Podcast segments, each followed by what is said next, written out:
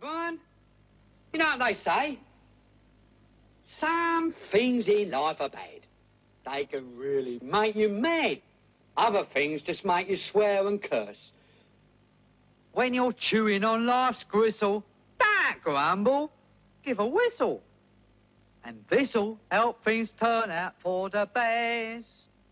And always look on the bright side of life. Chers auditeurs, chères auditrices, bonjour. Vous êtes aujourd'hui sur Vita Nova Radio et nous accueillons Jacques Cobb qui a eu un coup de cœur pour la musique Always Look on the Bright Side of Life tirée du film de Monty Python, La vie de Brian, chantée par Eric Idle, membre de ce groupe d'humoristes, la faisant ainsi ressortir au goût du jour.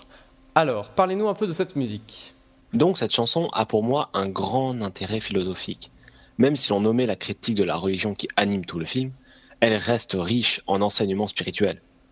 En effet, on retrouve une leçon de vie qui suit une même thématique tout au long des paroles. Bien vivre au quotidien sans crainte de l'avenir, de la finalité. C'est vrai qu'ayant regardé le film, j'ai l'impression qu'on retrouve une doctrine philosophique majeure, l'épicurisme qui porte essentiellement sur le bonheur au quotidien. Rien que le début où Eric Idle se met à sourire et à chanter en disant que certaines choses sont énervantes, mais qu'il ne faut pas y accorder d'importance alors qu'il est accroché à une croix, pourrait se rattacher à la caractéristique du sage à supporter la douleur physique, non? Exactement. Et l'on peut observer les pensées d'Épicure dans chaque couplet. Ainsi, quand on arrive à la mort, So always look on the bright side of death. Just before you draw your terminal breath. Eric Idle rejoint encore le philosophe, puisque tous deux ne voient pas dans la mort quelque chose à craindre. Aussi, on note que seulement le refrain Always look on the bright side of life s'accorde aux idées d'Épicure, à savoir le fait que le bonheur se pratique quotidiennement toujours. C'est vrai qu'on peut y interpréter beaucoup de choses, même à partir du contexte. Par exemple, dans la scène, le chanteur partage sa joie de vivre avec ses amis crucifiés, qui se mettent tous à siffler avec lui comme le sage partage sa philosophie du bonheur avec les siens. C'est bien ça? Tout à fait, on peut aussi noter que la fin de la chanson représente la théorie matérialiste d'Épicure, à savoir l'idée selon laquelle nous sommes intégralement constitués d'atomes, et donc que l'on meurt sans rien perdre.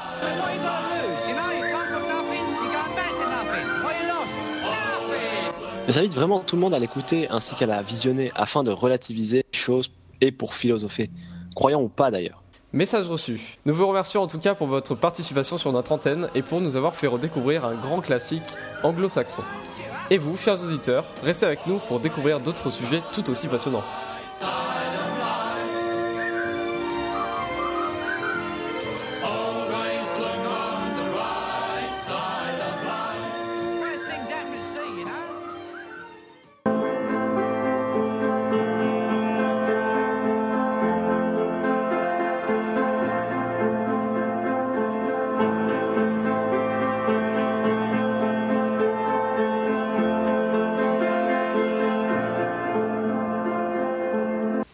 Bonjour à tous, nous sommes en direct de l'Alaska sur les lieux du tournage de Into the Wild, film très attendu en 2007, issu du roman de John Krakauer. Je suis en présence du réalisateur Sean Penn, de la philosophe Madame Stevens et de l'acteur Emile Hirsch, qui joue le rôle de Alexander Supertramp. Pourquoi ce sujet, Sean Penn? J'ai toujours été intéressée par la philosophie. J'ai beaucoup aimé le roman Into the Wild. J'ai donc voulu illustrer le passage de la vie en société à la vie en état de nature. Emile Hirsch, pouvez-vous nous présenter votre personnage? Christopher est un jeune homme qui rejette les principes de la société moderne et décide de partir du jour au lendemain pour explorer l'Amérique. Il se retrouve au final en Alaska où il abandonne sa vie superficielle et se retrouve livré à lui-même. L'histoire de ce jeune homme me fait penser à la thèse de Rousseau, selon laquelle l'homme vit heureux, libre et en sécurité lorsqu'il est en société. En effet, le film reprend la notion d'état de nature de Rousseau. Cependant, cette fois-ci, c'est l'homme qui a vécu en société, qui cherche à se confronter à lui-même et à la loi du plus fort. Il se débarrasse de toute trace de civilisation dans le but d'atteindre un bonheur et une paix spirituelle. Monsieur Penn, j'ai entendu dans un de vos précédents interviews que vous faisiez référence à une autre œuvre, le roman Valden ou la vie dans les bois de Taureau. En quoi ces deux œuvres se rapprochent-elles? Le livre raconte la vie que l'écrivain a passée dans une cabane pendant plus de deux ans. Au contact de l'élément naturel, il se renouvelle et se métamorphose. Son expérience est positive car elle lui permet d'apprendre à se connaître grâce à la solitude et à la connexion avec la nature. Il est intéressant de voir que tous les hommes ne sont pas satisfaits de leur vie en société et prennent l'initiative de renoncer à cette vie pour vivre à l'état de nature. La quête du bonheur est permanente chez l'homme et complexe car elle demande deux aspects différents. La solitude lui est nécessaire afin de mieux se connaître lui-même, mais il a aussi besoin du contact humain et de relations avec autrui. Dans Into the Wild, Christopher pense avoir découvert le bonheur recherché et un paradis pur et sain. Au bout de trois mois, il comprend que la solitude n'est pas l'idéal de l'homme. Il finit par percevoir enfin le bonheur que, que peut procurer l'amour de l'autre. Il écrit dans son journal avant de mourir Le bonheur n'est réel que lorsqu'il est partagé.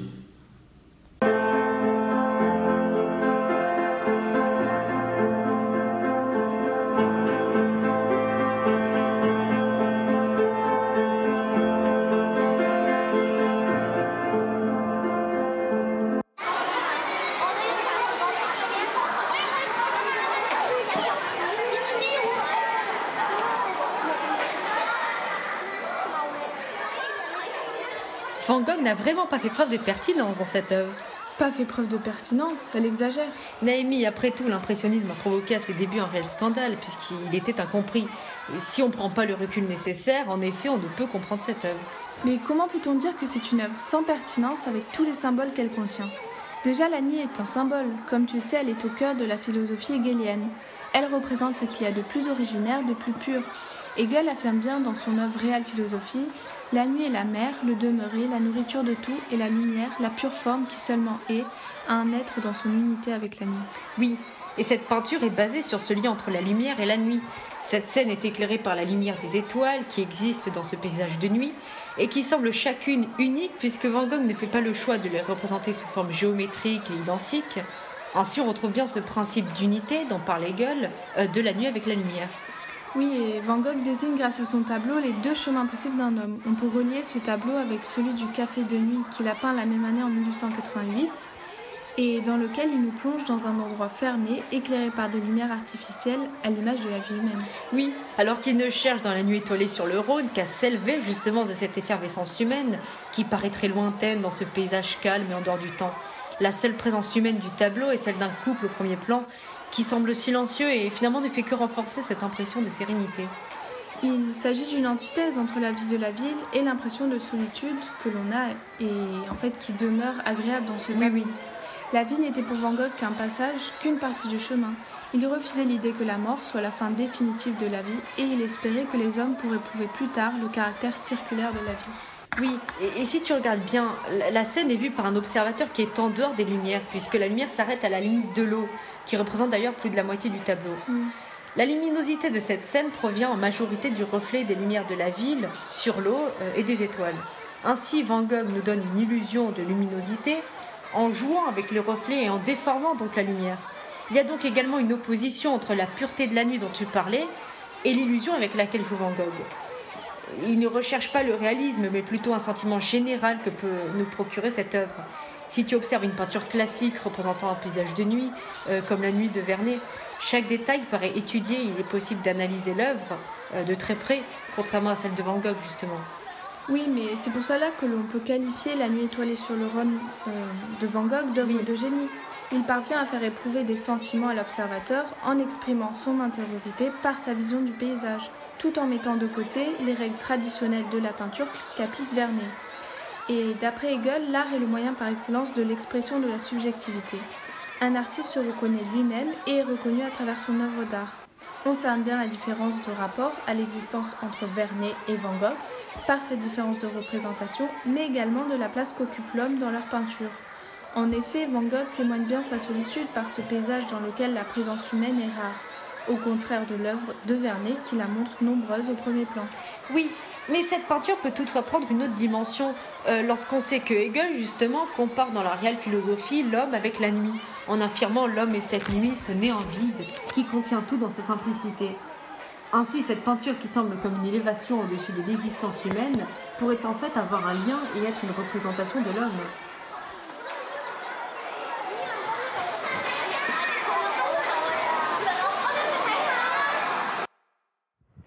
Bonjour et bienvenue dans notre émission philosophique d'analyse comparative rapide. Aujourd'hui, nous allons étudier une œuvre de Keith Haring, Ignorance equal fear, silence equal death, et la comparer à la chanson The Show Must Go On du groupe Queen. Je vais à présent laisser mes deux invités, un proche de Keith Haring et une grande admiratrice de Queen, nous présenter rapidement les personnages et les œuvres en question. Keith Haring, mon ami, était un artiste américain né dans les années 80 et brutalement décédé à l'âge de 31 ans des suites du sida. Il a dessiné sur nombre de supports urbains et a produit des milliers d'œuvres. Son but a toujours été de toucher un large public. Sa technique utilisait la répétition de figures aux couleurs vives, soulignées de noir. Tout comme Keith Haring, Freddie Mercury était atteint du sida. Chanteur du groupe Queen, il extériorise sa maladie et la chante peu avant sa mort. On voit cela principalement dans la chanson The Show Must Go On, qui constitue un échange permanent entre la guitare de Brian May et la voix de Freddie Mercury, démontrant qu'il ne faut pas se taire face à la maladie. Merci pour cette transition. Pourriez-vous, madame, nous parler de l'œuvre de Haring, s'il vous plaît, qui prône aussi l'expression pour les victimes du sida? Eh bien, lorsqu'on voit cette œuvre, on est frappé par les trois couleurs primaires vives et les formes simples utilisées pour que l'œuvre soit bien visible, mémorisable et donc marquante. On remarque aussi trois silhouettes androgynes. Elles symbolisent soit l'homosexualité et le fait que les homosexuels ont été les premières victimes du sida, soit qu'autant les hommes que les femmes peuvent être victimes du sida. Les petites croix rouges sur eux représentent d'ailleurs la mort. Les petits traits montrent qu'elles ont peur, et ces trois personnages miment par ailleurs la sculpture des trois petits singes de la sagesse. Il s'agit donc là d'une critique de l'individu, refusant de faire face à sa conscience et à sa maladie, mais qui, malgré son refus de l'admettre, sait inconsciemment qu'il est malade. Cela fait donc référence au titre Ignorance equal fear, silence equal death. L'individu mourra par par ailleurs des suites de son silence. Excusez-moi, j'aimerais préciser que la chanson de Queen se trouve en opposition avec vos fameux singes de la sagesse et que les paroles, écrites par Brian May, sont pleines d'allusions à la fin proche de son ami. Par exemple, l'expression I'll top the bill, I'll overkill, je tiendrai l'affiche, ça me tuera, le démontre parfaitement. Les mots utilisés dans l'œuvre de Keith, ignorance, peur et le silence associé à la mort, encadrent aussi le dessin et leur écriture simplifiée attire l'attention du spectateur et l'incite à la réflexion. Le message de l'auteur est qu'il faut surtout éviter de fermer les yeux. Le spectateur se demande alors N'ai-je pas déjà consciemment ou inconsciemment ignoré ces situations, situations chez quelqu'un? Ai-je refusé de prendre conscience de la réalité? N'ai-je pas déjà ignoré, voire dénigré certaines personnes séropositives, alors que la même chose peut m'arriver? Ai-je été intolérant? C'est là que les deux œuvres diffèrent totalement. Alors que Haring laisse une impression de gravité, de malheur absolu, Mercury se veut réconfortant et il montre... Non, à- mais laissez-moi parler. Les paroles sont en effet réconfortantes afin de laisser une image positive du chanteur. Par exemple, la phrase But my smile stays on, mais mon sourire demeure. Cela indique que Freddy et toutes les victimes de cette maladie ne doivent jamais perdre espoir. Merci pour cette intervention. C'est maintenant la fin de notre émission. Bonne journée et à bientôt sur Vitanova Radio. Bonjour et bienvenue dans notre émission philosophique d'analyse comparative rapide. Aujourd'hui, nous allons étudier une œuvre de Keith Haring, Ignorance equal fear, silence equal death, et la comparer à la chanson The Show Must Go On du groupe Queen. Je vais à présent laisser mes deux invités, un proche de Keith Haring et une grande admiratrice de Queen, nous présenter rapidement les personnages et les œuvres en question. Keith Haring, mon ami, était un artiste américain né dans les années 80 et brutalement décédé à l'âge de 31 ans des suites du sida. Il a dessiné sur nombre de supports urbains et a produit des milliers d'œuvres. Son but a toujours été de toucher un large public. Sa technique utilisait la répétition de figures aux couleurs vives, soulignées de noir. Tout comme Keith Haring, Freddie Mercury était atteint du sida. Chanteur du groupe Queen, il extériorise sa maladie et la chante peu avant sa mort. On voit cela principalement dans la chanson The Show Must Go On, qui constitue un échange permanent entre la guitare de Brian May et la voix de Freddie Mercury, démontrant qu'il ne faut pas se taire face à la maladie. Merci pour cette transition. Pourriez-vous, madame, nous parler de l'œuvre de Haring, s'il vous plaît, qui prône aussi l'expression pour les victimes du sida? Eh bien, lorsqu'on voit cette œuvre, on est frappé par les trois couleurs primaires vives et les formes simples utilisées pour que l'œuvre soit bien visible, mémorisable et donc marquante. On remarque aussi trois silhouettes androgynes. Elles symbolisent soit l'homosexualité et le fait que les homosexuels ont été les premières victimes du sida, soit qu'autant les hommes que les femmes peuvent être victimes du sida. Les petites croix rouges sur eux représentent d'ailleurs la mort. Les petits traits montrent qu'elles ont peur, et ces trois personnages miment par ailleurs la sculpture des trois petits singes de la sagesse. Il s'agit donc là d'une critique de l'individu, refusant de faire face à sa conscience et à sa maladie, mais qui, malgré son refus de l'admettre, sait inconsciemment qu'il est malade. Cela fait donc référence au titre Ignorance equal fear, silence equal death. L'individu mourra par ailleurs des suites de son silence. Excusez-moi, j'aimerais préciser que la chanson de Queen se trouve en opposition avec vos fameux singes de la sagesse et que les paroles, écrites par Brian May, sont pleines d'allusions à la fin proche de son ami. Par exemple, l'expression I'll top the bill, I'll overkill, je tiendrai la fiche, ça me tuera, le démontre parfaitement. Les mots utilisés dans l'œuvre de Keith, ignorance, peur et le silence associé à la mort, encadrent aussi le dessin et leur écriture simplifiée attire l'attention du spectateur et l'incite à la réflexion. Le message de l'auteur est qu'il faut surtout éviter de fermer les yeux. Le spectateur se demande alors N'ai-je pas déjà consciemment ou inconsciemment ignoré cette situation, situation chez quelqu'un? Ai-je refusé de prendre conscience de la réalité? N'ai-je pas déjà ignoré, voire dénigré certaines personnes séropositives, alors que la même chose peut m'arriver? Ai-je été intolérant? C'est là que les deux œuvres diffèrent totalement. Alors que Herring laisse une impression de gravité, de malheur absolu, Mercury se veut réconfortant et il montre... Non, mais laissez-moi parler. Les paroles sont en effet réconfortantes afin de laisser une image positive du chanteur. Par exemple, la phrase But my smile stays on, mais mon sourire demeure. Cela indique que Freddy et toutes les victimes de cette maladie ne doivent jamais perdre espoir. Merci pour cette intervention. C'est maintenant la fin de notre émission. Bonne journée et à bientôt sur Vitanova Radio. Regardez-moi ça derrière vous. Cette affiche avec une poire et inscription dessus, ceci n'est pas une poire.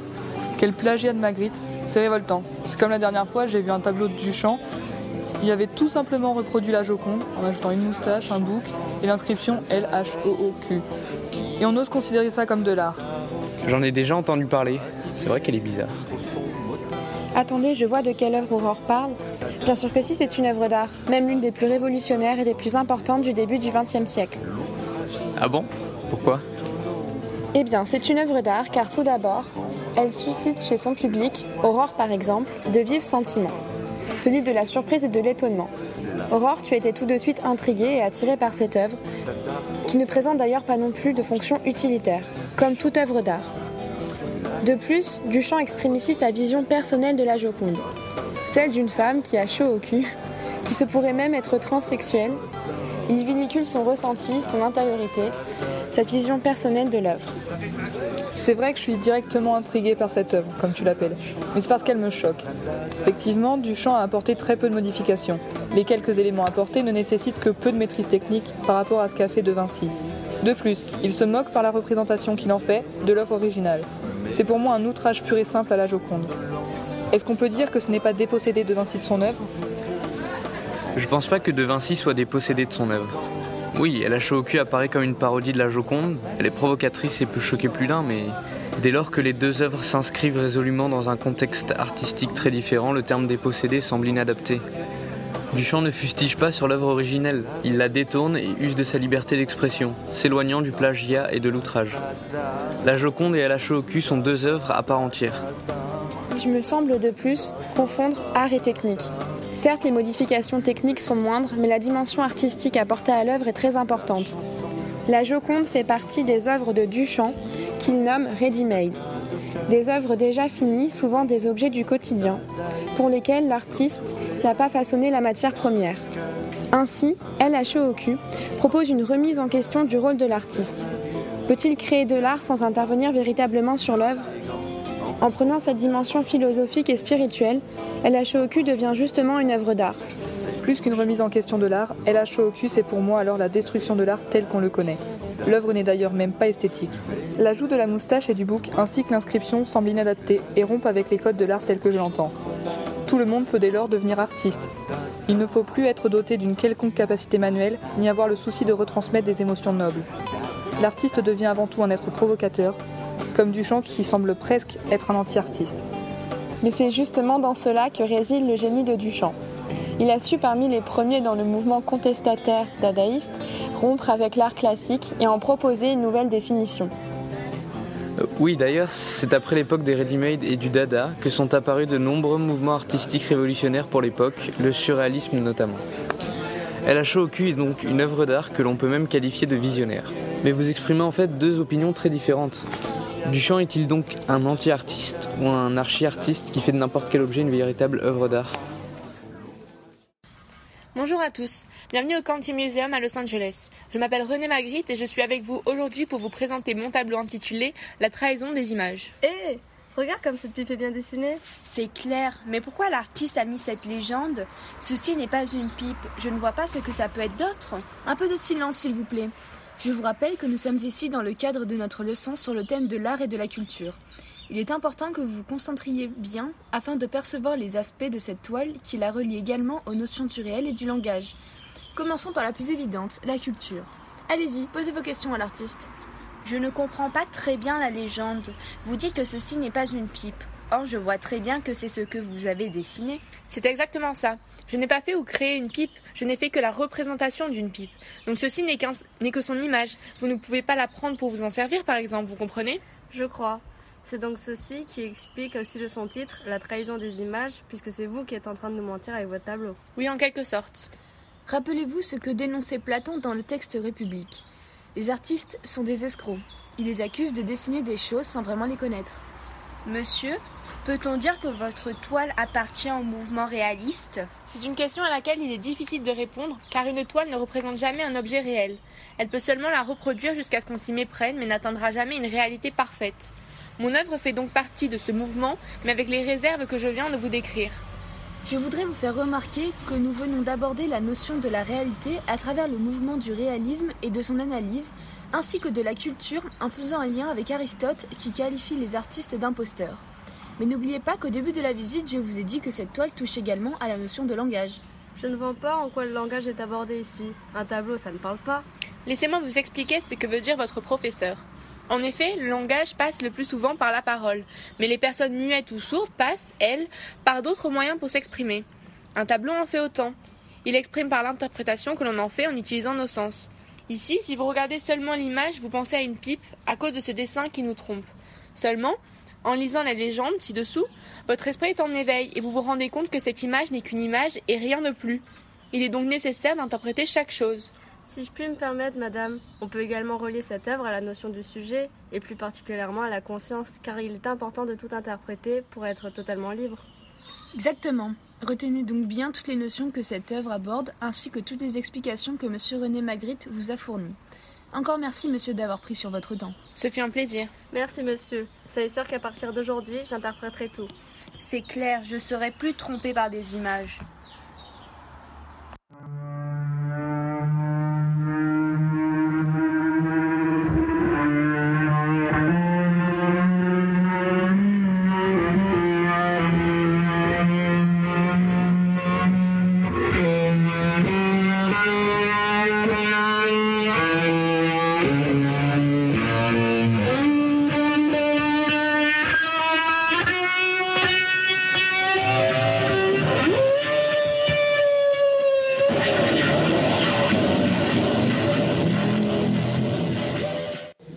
Bonjour à tous et bienvenue sur Vita Nova Radio. Dans cet épisode, comme vous l'avez entendu, nous allons nous intéresser à une œuvre intitulée Star Spongeon Banner. Aujourd'hui, nous sommes avec deux musiciens. Pouvez-vous nous en parler un petit peu plus? Bien sûr, alors il s'agit d'un morceau de guitare électrique réalisé par le guitariste Jimi Hendrix pour la première fois en 69 au festival Woodstock. C'est en quelque sorte une reprise de l'hymne national américain, avec cette fois-ci un tempo plus lent et une absence du côté martial de l'hymne original. Pouvez-vous qui est Jimi Hendrix exactement C'est son approche complètement inédite de la, de la guitare électrique qui fait de lui un musicien complètement novateur. C'est un prince de l'improvisation. Il utilise toutes les ressources de l'amplification pour faire évoluer la technique de la guitare électrique. Le contexte historique était plutôt tendu, n'est-ce pas? Cette œuvre est réalisée pendant le mouvement hippie. Ce mouvement est un courant de contre-culture apparu dans les années 60 aux États-Unis, puis se diffuse dans, les, dans le reste du monde.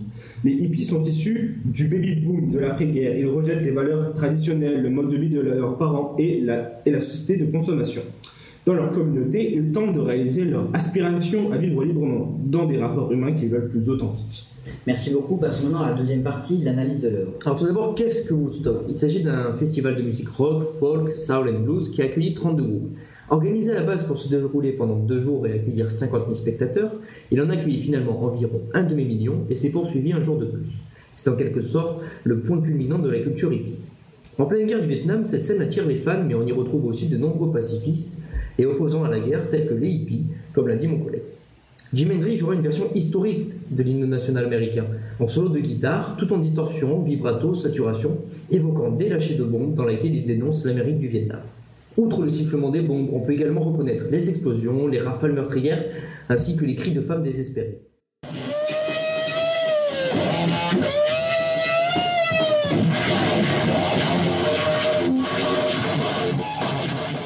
Dénonce ainsi l'horreur de cette guerre et désapprouve en même temps la politique menée par le gouvernement américain de Bush. C'est un message fort de contestation. En détruisant cette musique, il s'attaque directement aux États-Unis. C'est ce que l'on appelle de la musique contestataire. Bien, nous accueillons aussi aujourd'hui Michel Varus, célèbre philosophe français. Pouvez-vous nous faire un petit lien philosophique sur cette œuvre? Alors, Jimi Hendrix, avec sa guitare, rend compte et fait vivre le cri, le sifflement des, des bombes et les rafales de mitraillettes. Il permet donc d'illustrer le réel et non de l'embellir et de l'harmoniser comme le veulent les Grecs. Pour eux, pour les Grecs, l'art doit être harmonisé, doit harmoniser la vie du quotidien. Mais Jimi Hendrix s'oppose également à la thèse de Platon. Platon affirme que l'artiste éloigne le spectateur du réel. Or, ici, Jimi Hendrix, grâce à sa guitare, permet de faire sentir, de rendre vivant et d'illustrer la triste réalité de la guerre. Bien. En conclusion, on peut dire que cette œuvre restera comme le plus fou le plus débridé des concerts qu'a donné Jimi Hendrix, tout en restant un outil de contestation de la politique du gouvernement américain mené par la guerre au Vietnam. Merci beaucoup de nous suivre pour ce dernier épisode de Vita Nova Radio.